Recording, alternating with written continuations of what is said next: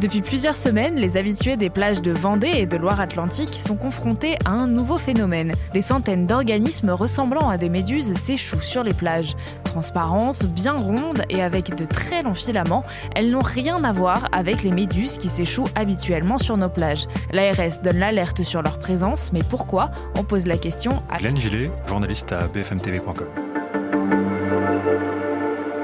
Les physalies, justement, ça ressemble beaucoup à des méduses et c'est la l'impression qu'on a en général euh, au début que ce sont des méduses, parce que ça y ressemble, c'est gélatineux tout simplement, ça a des longs filaments, euh, des filaments qui peuvent aller jusqu'à 40 mètres pour les plus gros euh, spécimens. En fait, c'est juste un autre sorte d'organisme, un autre sorte d'animal qu'on appelle les siphonophores. Je vais pas détailler plus que ça.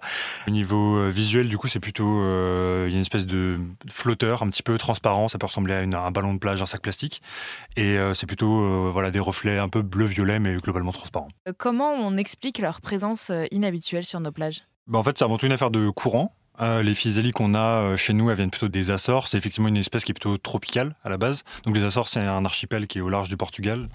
Et en fait, elles euh, naissent là. Et avec certains courants, notamment un qui s'appelle la dérive nord-atlantique, elles vont partir dans différentes directions, dans le nord de l'Atlantique du côté de chez nous, côte, côte Atlantique, Bretagne et Pays de la Loire récemment. Quoi. Et on explique ça, est-ce que c'est à cause du réchauffement climatique? A priori, non. Il n'y a pas forcément de lien. Peut-être que ça pourra apparaître dans le futur, mais à ce jour, en fait, il n'y a pas de lien qui a été établi entre les deux en tout cas. Et pourquoi l'Agence régionale de santé alerte sur leur présence? En fait, du coup, les physalies, on a parlé de leurs filaments. Euh, c'est des filaments qui sont particulièrement urticants, qui sont beaucoup plus urticants que la plupart des méduses que nous, on a chez nous en, temps normal.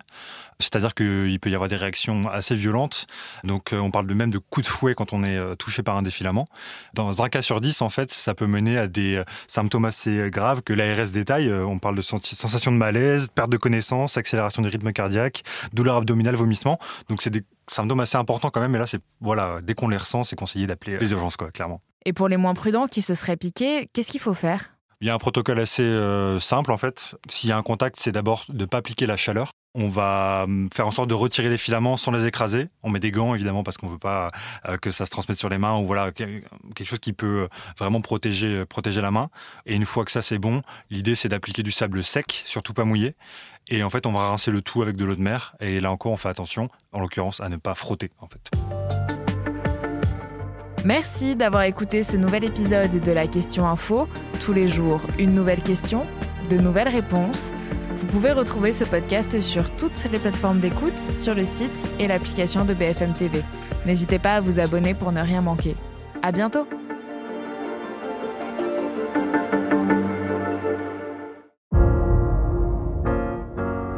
Vous avez aimé écouter la Question Info?